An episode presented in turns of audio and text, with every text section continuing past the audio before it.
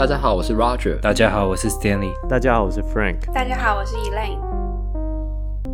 今天呢，要帮大家介绍的呢是 CPG Knee Ligament Sprain 里面呢有关于 intervention 的部分。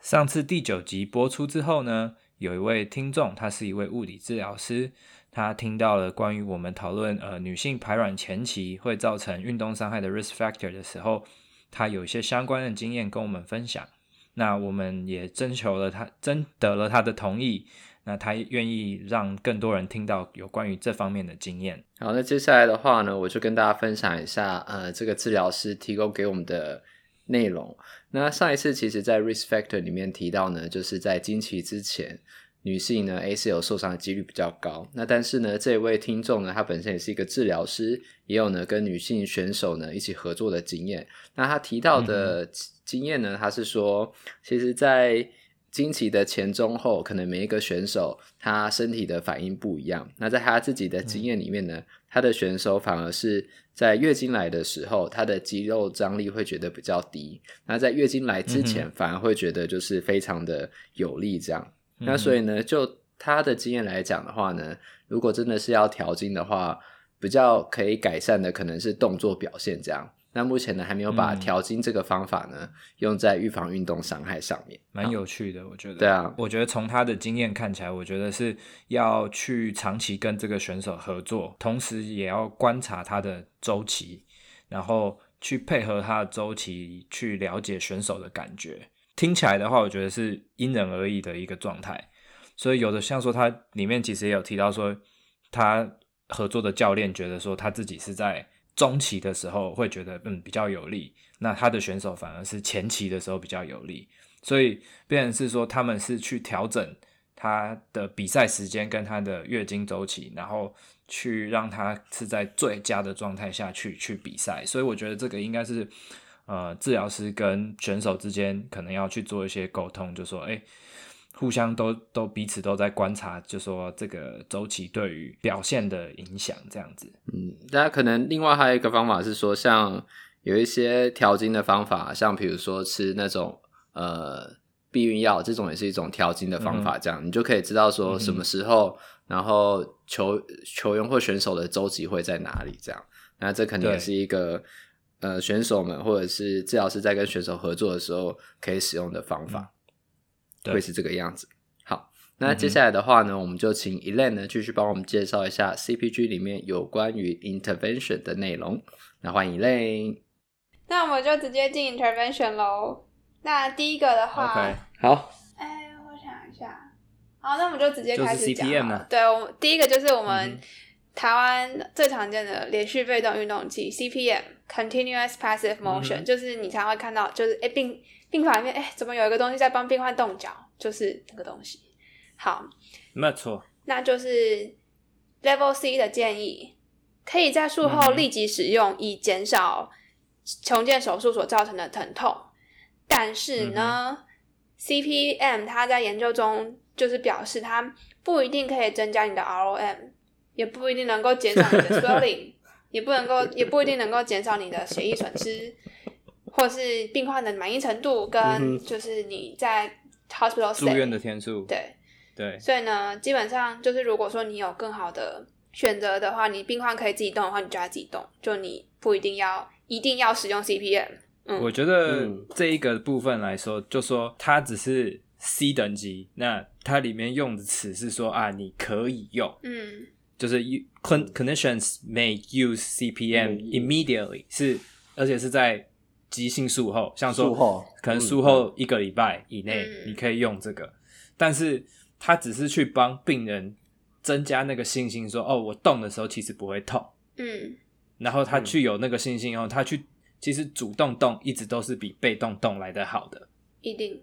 所以你如果能够去说服病人，能够赶快去主动的动，会远比你使用 CPM 来的好很多。这边帮大家补充一下，其实因为你用 CPM 的时机，通常因为病人还在住院，然后呢，可能 PT 还来不及看到他的时候，嗯，CPM 全就已经被 nurse 放在病人的脚上了，嗯，通常是那个时间点了，所以才会说术后马上然后就放，嗯，因为你等到真的 PT 开始去看病人的时候啊，其实他们已经没有什么时间再放 CPM，因为你可能就已经带他下来站啊、走啊、坐在那个椅子上啦，对，那他真正用 CPM 的时间其实不多，这样，嗯，没错。好，那我们接下来下一个，下一个就是有关于早期沉重这个问题。那，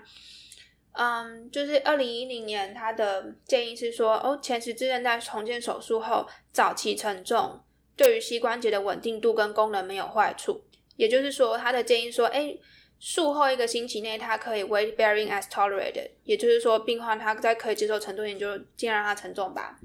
那二零一七年的话，就是没有什么，就是。Evidence 的 update 这样子，我是觉得这个部分的话，嗯、他在一零年写的比较模糊一点点。嗯、就他写的意思就是说，哦，就是早期沉重其实对膝关节的稳定度或功能并没有负面的影响，甚至可以减少膝盖的疼痛。这是一个 based on 一个呃 level two 的一个文献，就是一个 systematic review。他是他去发现的是说。你早期沉重对膝关节没有负面的影响，而且还可以减少前侧的膝痛。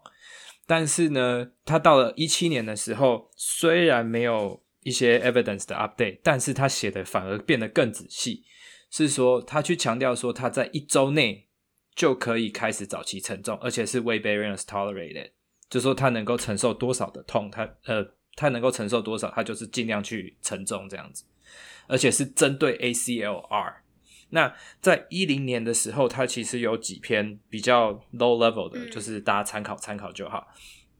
那主要应该都还是偏向是 survey，就是说它是一个问卷，然后去问医师啊，或是去问治疗师，说你手手上拿到这些呃病人的 protocol 大概是怎么样子。那它不只探讨了 ACL，它还探讨了 MCL 跟 PCL。那 MCL 的话，在目前的证据上，早期沉重对，或者说延后沉重对于它的 outcome 来说没有明显的差异。那目前临床它它在呃 C 一零年的 CPG 里面临床建议是写说前三周是呃 non-weight bearing，然后后三第四周开始是 weight bearing as tolerated。至于是 PCO 的话呢，PCO 的话它会建议是术后能够 partial weight bearing 两到四周是最好。嗯。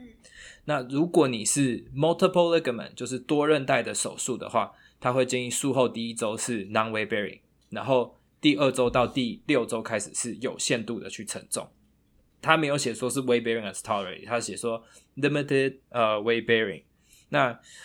我觉得就说这些东西，因为它的 level 等证据的那个等级都 level 比较低，所以嗯，就先大家就是先参考，或者是说尽量去跟医师沟通，那看医师的 protocol 是怎么样去 follow 医师的 protocol。Stanley 可以再讲一下，嗯、呃，MCL 你说它 non-weight bearing 是多久？non-weight bearing 前三周 non-weight bearing，然后第四周四、嗯、到六是 weight bearing as tolerated。那他们是有 combine ACL injury 吗？嗯，我看一下这一篇哦。哦，没有，是 isolated 的 MCL，就是纯 MCL 的那个部分。OK，然后你说 multi ligament 的话，multi ligament 的话，呃，non-weight bearing 第一周，然后二到六的话是 limited weight bearing，他没有说是 partial 还是是怎么样，嗯、但是就是 limited，对，嗯，所以我觉得他写 limited 的原因是应该是说每一个医生有他自己的那个想法，对啊，这个 range 其实很广，对，嗯，然后加上病人的恢复这一个，对，然后再加上病人恢复的状况不一样。所以他那个有限度的，就是说，哦，这个病人能够 tolerate 二十 percent，那就二十 percent 没有关系，但是就是可以开始承重。我我补充一个点啊，呃，就是 Delaware 他们的 protocol 啊，嗯、这里的 MCL 是 combine，就是 SCL 一起的，嗯、他们第一天就可以，他第一天就建议 full weight bearing，哎，但是要，但是对，第一天，嗯、然后但是要 full extension for six weeks。然后你就是六周都要 full extension，但是是可以 full weight bearing，是穿 brace 之下吗？诶，我觉得，等一下我看一下哦。如果我知道 full extension 应该一定要穿到 brace 的吧，就把它固定住。对啊，应该是把 brace 锁在 forward bearing，呃，forward 觉得 tension 应。该是会穿 brace，对对对，应该是要穿 brace。对，然后 crush 是要用五个礼拜，但是 weight bearing 他就没有特别讲说一定要 non weight bearing。但是他们定那篇 protocol 里面定义 multi ligament 的话，是指断了三条以上，三条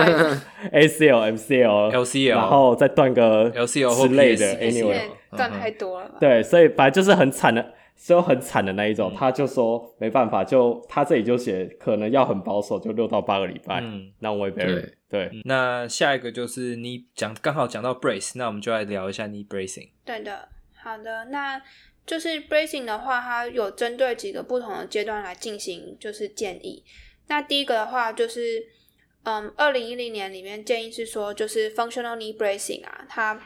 在术后的早期。就是可能是有比较好的就是帮助的，那这是建立在一个就是 level two 的 study 上面，就是也就是说他在嗯六就是受伤之后的六到十二周，就如果你有穿 knee bracing 的话，就病患他回报说，哎、欸，我的疼痛的感觉会比较少，但是呢，这些不这些不同啊，他在十二周之后就会没有就会消失，所以就是受伤之后早期可以穿。主要我觉得他在这边一零年跟一七年之间发生了一些变化，就说第一个针对呃 ACL deficit deficiency，应该说有针对 ACL deficiency，就说你受伤了，你的 ACL 受伤了以后，你没有去做 reconstruction，你就是你没有去做任何的手术，你就只是 ACL 受伤，你可能 partial tear，你可能不是全断都有可能的，针对这样子的人，他们。呃，会建议说，clinician may use functional knee bracing，就说他有研究是去指出说，如果是针对这样子类型的患者的话，他 knee brace 有穿 knee brace 的效果会比没有穿 knee brace 的效果好，但是他们只是说可以用，可以用，不是说一定要用。嗯、那嗯，再来就是针对那个在一零年的时候，他有提到说 post ACOR 的 knee bracing。但是在呃一七年的时候，突然这这句话就不见了。就是一零年的时候，而且一零年的时候，他的推荐等级是 B 哦。他说，在急性术后，嗯、就是 immediate post-operative knee bracing appear to be 呃、uh, no more beneficial no more, no more beneficial than not using the bracing in following 呃、uh, instruction 那个，所以他就说。嗯这个东西，呃，其实，在术后有没有用都没差。真的，真的有没有用没有差哎，就是，但是他在一七年的时候，这句话就不见了，嗯、对啊，就很很妙，就这句话突然就不见了。但是他 改成另外一个，他，但是他保留了另外一个一零年有的东西，然后他把一零年的、嗯、接下来我要讲的这句话，呃，改变了，就说他在一零年的时候有另外一个低等级的。一样是在讲说，呃，post 呃 ACL reconstruction 要不要穿那个 functional knee bracing？那他在一零年的时候觉得证据是矛盾的，但是到了一七年的时候，他就改改成改口说，PT 要记录病人是病人自己的决定，要穿护具的，要穿那个 brace 的。对。然后，但是虽然研究已经说穿不穿没差，而且大概也不会有太大的帮助。然后，但是 病人如果还是想穿，那 PT 要写说是病人决定的。对 对，这个这是一个很妙的地方。然后我不知道怎么回事，那个原本证据等级 B 的那一句话就被拿掉了。然后其实一零年跟二一七年都还有一个是 F 等级的，他是说呃专家建议，嗯、就是说 clinician may use appropriate 的，就是合适的 knee bracing。然后是针对、嗯、呃，这个就不是针对 ACL，这是针对急性的 PCL injury，或是严重的 MCL injury，或是 or 严重的 PCL injury。嗯、那针对这样子，专家建议说你你是可以用呃合适的 knee bracing。所以在 bracing 这个部分，我帮稍微搭就是个人的一个小 summary，就是说，如果你有看到一个病人，他来可能他来做 prehab。那他是刚 ACL 受伤的病人，你可以建议他穿 bracing，因为理论上 bracing 是有有一点帮助的，就是说对他的刚受伤之后的稳定性是有一点帮助的。那呃，至于做完 reconstruction 之后，right after surgery，就是刚从呃手术出来的病人要不要穿 bracing 这件事情，让医生去决定，你不要做决定。医生觉得他要穿，你就穿，就让病人穿，没有关系。但是你就 document 说病人有穿 brace，这样就好了。这个这个部分让医生去做他的决定，因为能不能 progress weight bearing，或者说呃能不能 progress 那个把 bracing 拿掉，都是都是让医生去决定，因为医生有他自己的 protocol，然后你也不要去 compromise 医生的 outcome，因为那对他们来说也是一个很重要的东西。所以你跟他之间的关，这样你跟他之间的关系会越来越好。那嗯，最后就说呃，另外一个低等级的那个部分，就说长期对于呃有在做 reconstruction post 就是 rehab training 到一定程度以后，如果病人还是决定要穿护具，那你可以跟他说，他可以不要穿，就是那种支架型的，那就是比较有 function 的。那他自己对他如果对他自己的信心。呃，运动的信心是比较好的话，那 OK，他可以穿。那你还是得呃说服病人说，运动训练跟你的那个 post posture control 或者说你的 alignment 的那些 training 还是会比你穿 bracing 来的好。但如果 bracing 能够增加你的信心，让你回去运动的话，那你在运动的时候可以穿。但是平常的时候，你不要尽量不要养成那个对 bracing 的依赖。我是这样觉得啦，这是我个人的。想法，我是觉得，呃，原则上我是觉得，假以台湾环境，基本上啊，就是一开开开刀医师说什么就是做什么，嗯、对，就是我们当然，我觉得去 against 这件事情有时候没什么，有点 tricky，而且有点 risky，对啊，对啊，没什么好处。然后第二个是对，然后呃，Delwell 他们的 protocol 里面，在关于 bracing 这件事情，他是有讲说，第二周啊、嗯、之后。他假如说在做，这是他们的 protocol，呃，is 假如他做 SLR，然后没有 extension leg 的现象的话，就可以不用穿了。对，他们的认为是这样，嗯、就是提供给大家一个参考的一个东西，到底要不要穿？嗯、对，嗯。好，接下来的话呢，我们就会去看说，呃，immediate 或者是 delay 的 mobilization，它在这边的意思是说，马上开始动，或者说延后呃运动的部分。延后活动这件事情，刚跟前面讲到那个 early 呃 bearing 其实有一点关系。那但是他这边讲的活动是说关节的活动。那二零一零跟二零一七年的呃文献的话呢，其实基本上没有什么，它的推荐等级都是一样，都是 B。那他的建议是说，呃，clinician should use immediate mobilization within one week，然后就是是 post ACL reconstruction，然后去增加病人的 range of motion。呃，减少他的疼痛，跟减少他产生呃术后 complication 的部分，而且而且还可以减少那个 knee extension or range of motion loss 的部分。那这个部分的话，我觉得呃很明显就是说，而且包含他们的证据，其实也都有一个推荐。像说第一篇，它这个这一篇是 level one 的的证据，它是说，它就比较三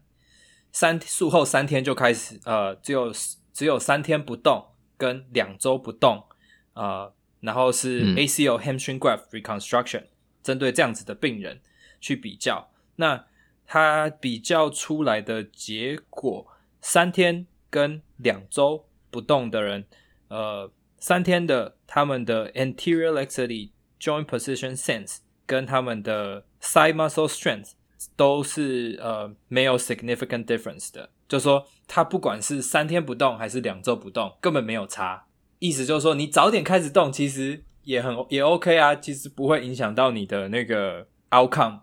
等等的。所以他们就建议说，能够越早开始动是越好的。所以在这边 CPG 就很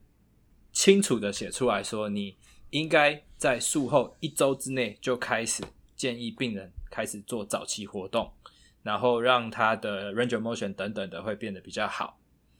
那再来下一个部分是呃 cryotherapy，cryotherapy 就是冰敷啦。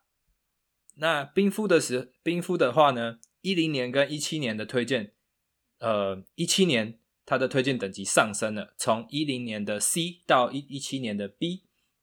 那一零年的时候，他们是说。可以考虑，就是临床工作者可以，你的临床的 PT 可以考虑做这件事情。但是到了一七年，他说你应该要做这件事情，而且是呃在术后马上要做，那它可以有效的去抑制你那个术后产生的膝关节疼痛。最主要他们会改变这样子的说法，是因为有一篇 systematic review，他去做了呃呃术后四十八小时之内的一个冰敷，那他们去发现说，它可以呃有有效的降低呃术后马上产生的膝关节疼痛，而且不会增加那个呃后遗症的产的风险。然后，但是呢，它真，但是这样子，呃，术后马上冰敷这件事情，并不会对像说水肿啊，或者说膝关节的功能啊，或者是呃术后的血血的流失，或者说呃住院的时间 range of motion 这些东，或者说他用止痛术后止痛药的使用，或者说病人的满意度，甚至是 quality of life 生活品质，都目前是没有呃。没有有效的，没有有效的证据去显示说对这些部分是有帮助的，所以最主要最主要，这个冰敷还是只有止痛的效果，就是减少你术后产生的膝关节疼痛的部分。我这边也补充一下，就是冰敷它其实也有别的研究呢，是做在 inhibition 那个部分，因为我们之前提到说疼痛呢会抑制肌肉收缩嘛，嗯嗯，那所以其实当你用冰敷之后呢，是可以减少。因为疼痛而造成的肌肉无力的这个状况，嗯，对，而且它维持好像可以维持二十分钟到一个小时。哇，你冰二十分钟之后，嗯，它的这个效果可以维持一个小时。嗯，所以那时候在在台大的时候，呃，李松青老师他其实就是固定他的 ACL 病人来都先冰敷，一边冰一边 stretch，然后呢，二十分钟过了之后开始他才会去做介入，嗯，会是这个样子。所以他那个就是趁他那个抑制效果比较。差的时候，好的，哎、欸，不，就是对，就是说让痛不要影响到你肌力的状况之下，对，然后去赶快去做、呃、去做训练，因为当你把因为疼痛而造成的抑制效果呢抵消掉的时候，嗯、病人的肌力是会上升。对，没错。我补充一点、嗯，就是说，呃，我第一个冰敷，我会觉得这样讲好了，就是说 modality，因为冰敷算是一种 modality，对，那冰冰敷我们的目的减轻疼痛。那刚才前面 CPN 也是在减轻疼痛，我没有就是不要一直说呃 modality 没有效，而是说好，假如今天对止痛真的还蛮有效的时候，那就可以使用它，因为它用的目的不是为了止痛，而是为了我们等一下教的一些运动，它可以真的确实去执行，而不会去排斥，这是一个点。我觉得 modality 的目的是要让我们运动可以运动的更好，这是一个点。那我知道有些。有些 PT 会因为 BJSN 去年的某一篇，我我只能说它叫做专家意见，Peace and Love，它里面直接就直接 diss 说不要用不要用 NSAID，然后不要用冰敷、uh,，What the fuck？就是我对我而言呐、啊，对我而言，因为我真的有去看到底是谁讲这种话。好，他是一个加拿大的 PT，然后看他引用的文献，他其实对我来讲那个文献也没有说不不要用冰敷、嗯，所以我是觉得。今天因为 ankle sprain 的 CPG 里面冰敷的证据等级其实 recommendation 也是很高的，它、嗯、目的就是减轻疼痛，然后你你不痛，他才敢 weight bearing，他才敢去做你教的这些运动啊，对吧、啊？所以不要那么的反对，说什么哦，它会延缓它的 healing 什么什么什么、嗯，你短期前面急性期它很痛，你就是要用减轻它疼痛，嗯、不然它干嘛？感动，对不对？嗯，哎、欸，对于下肢的病人来讲，你能够让他 weight bearing 是一件很重要的事情，对啊，非常重要。而且我觉得，就说也不用，真的就是不用过度去排斥 modality。但是另外一个重点是，你要选对 modality，然后用哦对，然后用在对的时机，不要过度去使用，或者说过度的依赖使用 modality 这件事情。嗯，那嗯嗯，不能因为。也也不能只用 modality，然后都没有做 exercise。对，这个也是另这是另外一个问题。例如说止痛来讲好了，刚、嗯、才讲好冰敷是有效的，嗯、那由此可知，TENS 或者什么 IFC，、嗯、它就是没止痛没有效啊。那你为什么要用用这东西来止痛啊？你就用冰敷来止痛，对，这样就好了。对，就就你在选 modality 的想法应该是这样。那再来呢？下一个就是 supervised rehabilitation，就是有人监督底下的附件。那在一零年跟一七年，他的推荐等级都是 B。他是说，呃，临床的 PT 呢，可以用呃 exercise 当做呃在诊所里面 supervised rehab program 的一部分。然后它主要是针对 ACL reconstruction 的病人，而且他在一七年的时候有把整个呃部分整个内容再写得更圆满一点点，就是说他新增的部分是这一段是说，呃，你应该要去给予跟监控病人在 home exercise program 的一个 progression，然后要。看他的，你给他 home exercise program 的时候，你要去看他说，哦，你现在 home，你要定期的去追踪他 home exercise program 做的怎么样？那是不是说这个 exercise program 对他来说已经太简单了？那你要给他正一些呃 education 去保证他能够独立的去完成这样子的呃 exercise，而且它的 performance 是好的。里面呢，其实我就稍微整理了一下，呃，一零年跟一七年里面的一些文献。那其中有一篇文献，它就是说有 supervision 的话，research 显示说它的呃 strength，它的 isometric knee flexion 的 strength 跟 isokinetic 的 flexion extension 的 strength 都有比较好。另外一篇呢，另外一个研究是说，它在针对 home home base 的 rehab。或是 supervise base 的 rehab 里面，它的 knee outcome measure，它是用 Leishon 跟 Techner，那他用这两个去比，其实是没有差的。意思是说呢，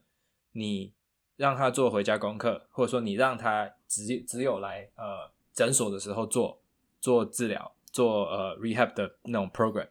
两个是没有差的。意思是说，病人回家他自己能够，如果你确定。他能够执行正确的 home exercise program 的话，也是有帮助的。因此，最主要是这样子。然后再来第三个，有另外在第三篇研究，他是说他这一篇是去探讨说 minimal 的 supervised home base regimen，就是说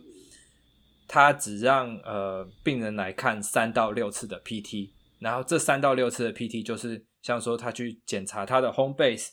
的 program 做得怎么样，那有没有需要 update，然后。如果是这样子的状况底下，病人也可以能够成功的去恢复他 A 在 ACL 术后恢复他的功能。所以一七，所以一七年他在呃新重新写这个 CPG 的时候，他就把那刚刚讲的特特别讲的那一段，就是说呃 PT 应该要去监测他在呃做 home exercise 的时候的进展，然后并且给予适度的教育，让病人能够。确实的独立执行，呃，他的 home exercise program，而且是正确的动作。那我觉得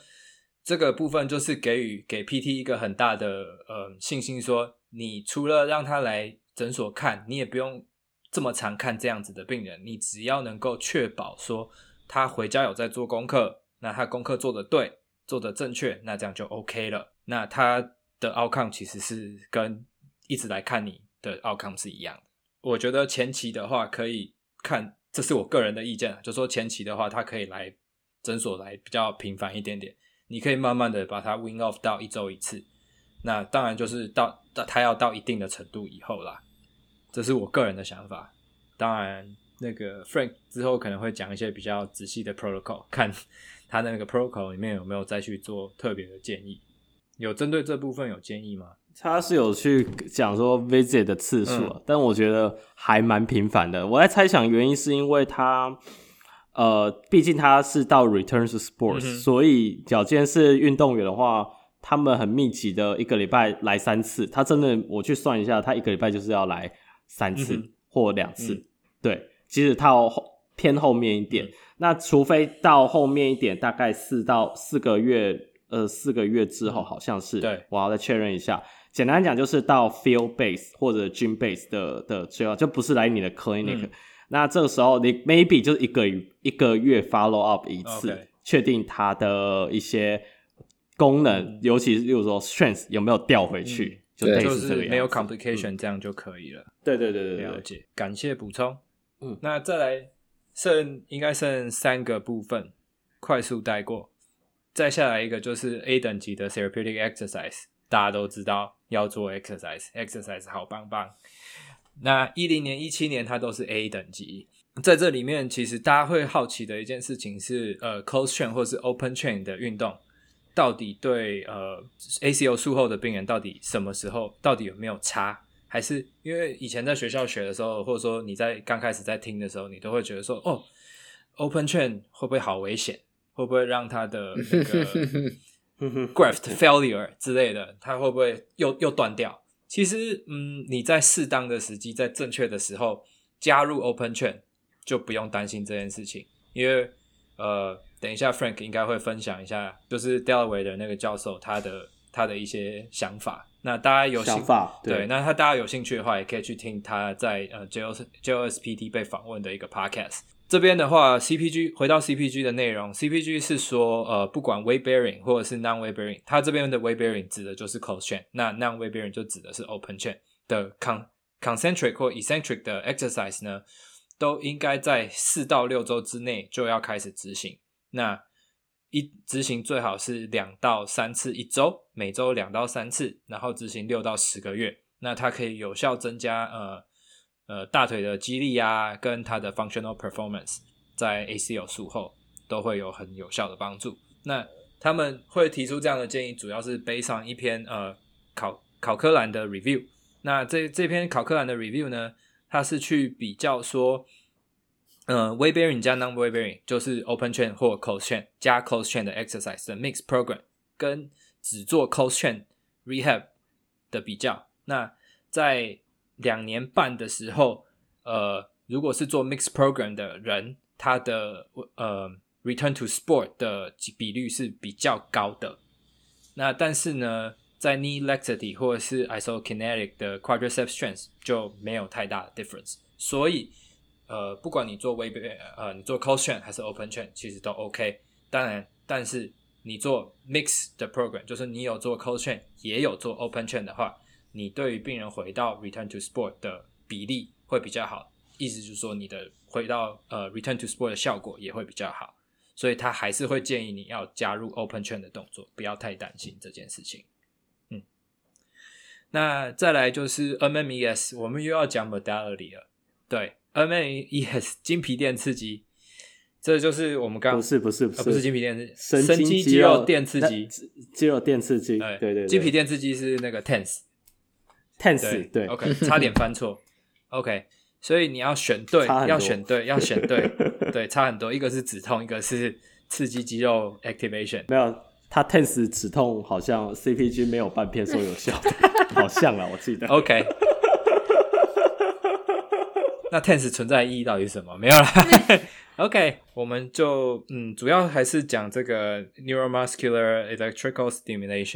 stimulation（MMES） 的部分。那在一零年的时候，它的推荐等级是 B，但是到一七年的时候，它推荐等级增加到 A。它一七年的建议是说，MNEs 是在呃六到八周术后六到八周的时候，要跟它的 strengthening exercise program 一起。一起合并使用，那它可以有效的增加它的 cross strength，跟增加它短期的 functional outcome。嗯、那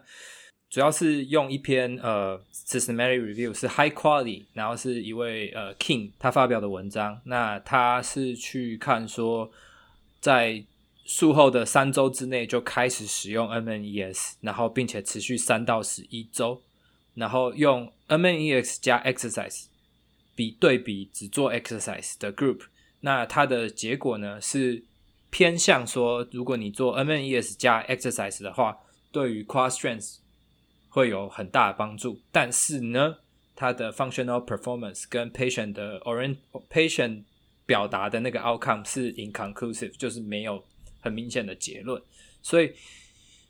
在 CPG 里面，它就只有说，呃，对 strength 是有帮助的，而且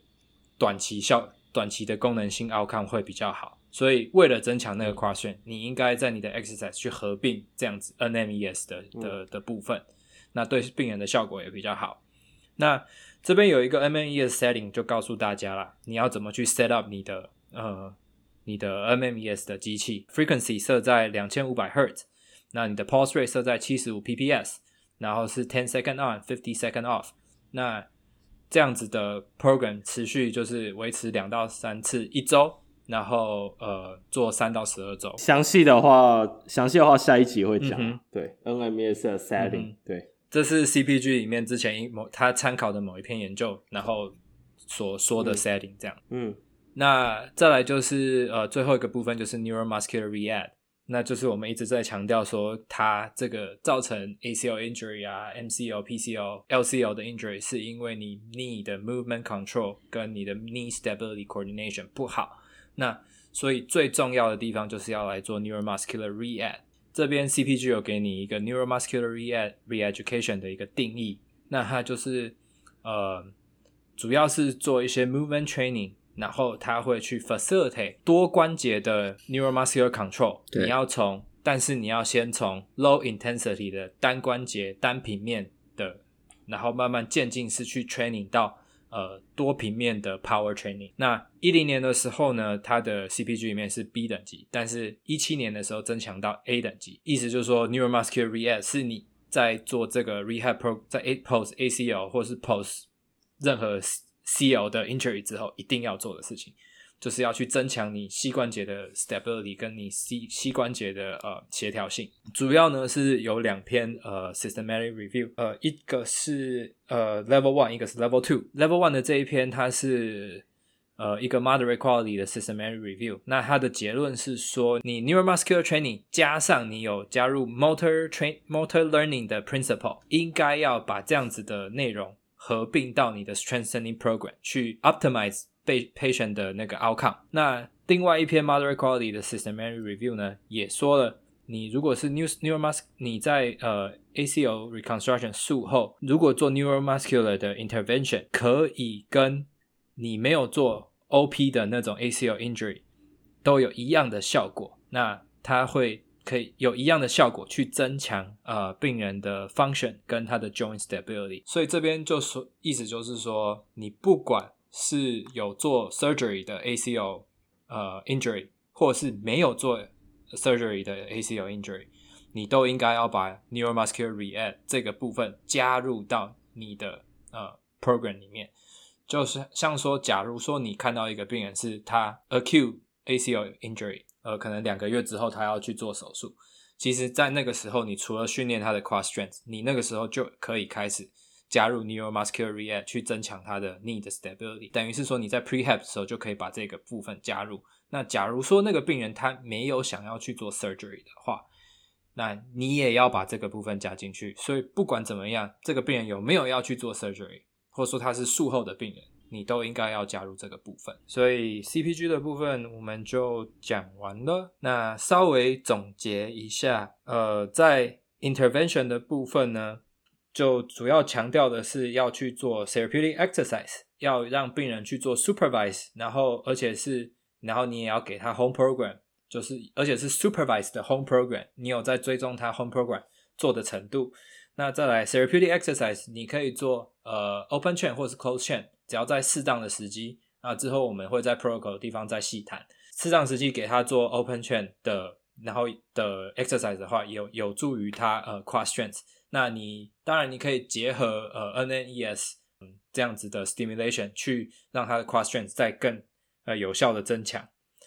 那至于 knee bracing 的部分，就是可穿可不穿，但是尽量 follow 医生的 protocol。针对病人呃术后 ACL 术后的话，建议是早期承重。然后早早点开始活动，这样都是很不错的。那至于 PCL、MCL 或是 LCL 的部分的话，早期沉重的部分就尽量 follow，也是一样是 follow 医生的 protocol。其实不管怎么样，你都还是 follow 医生的 protocol 是最安全的。对。至于 CPM 要不要做这件事情，嗯，就像刚刚 Roger 讲的，你看到病人之前可能。Nursing 已经帮你把 CPM 摆上去，已经开始做了。但是，一旦你拿看到病人以后，其实 CPM 就可以大概就可以不用了。对，所以大概就是这样。那我们今天的 CPG 呃 knee 的部分就讨论到这边。那我们下一集会再针对 ACL reconstruction 的 protocol 去做一个细谈。那我们今天的节目就到这，谢谢大家，拜拜，拜拜，拜拜。如果喜欢我们的 Podcast，欢迎到 Apple Podcast、Google Podcast、Spotify 及 YouTube 上订阅，也可以到 Facebook 和 Instagram 上追踪突破物理治疗。我们是突破 PT，我们下次见。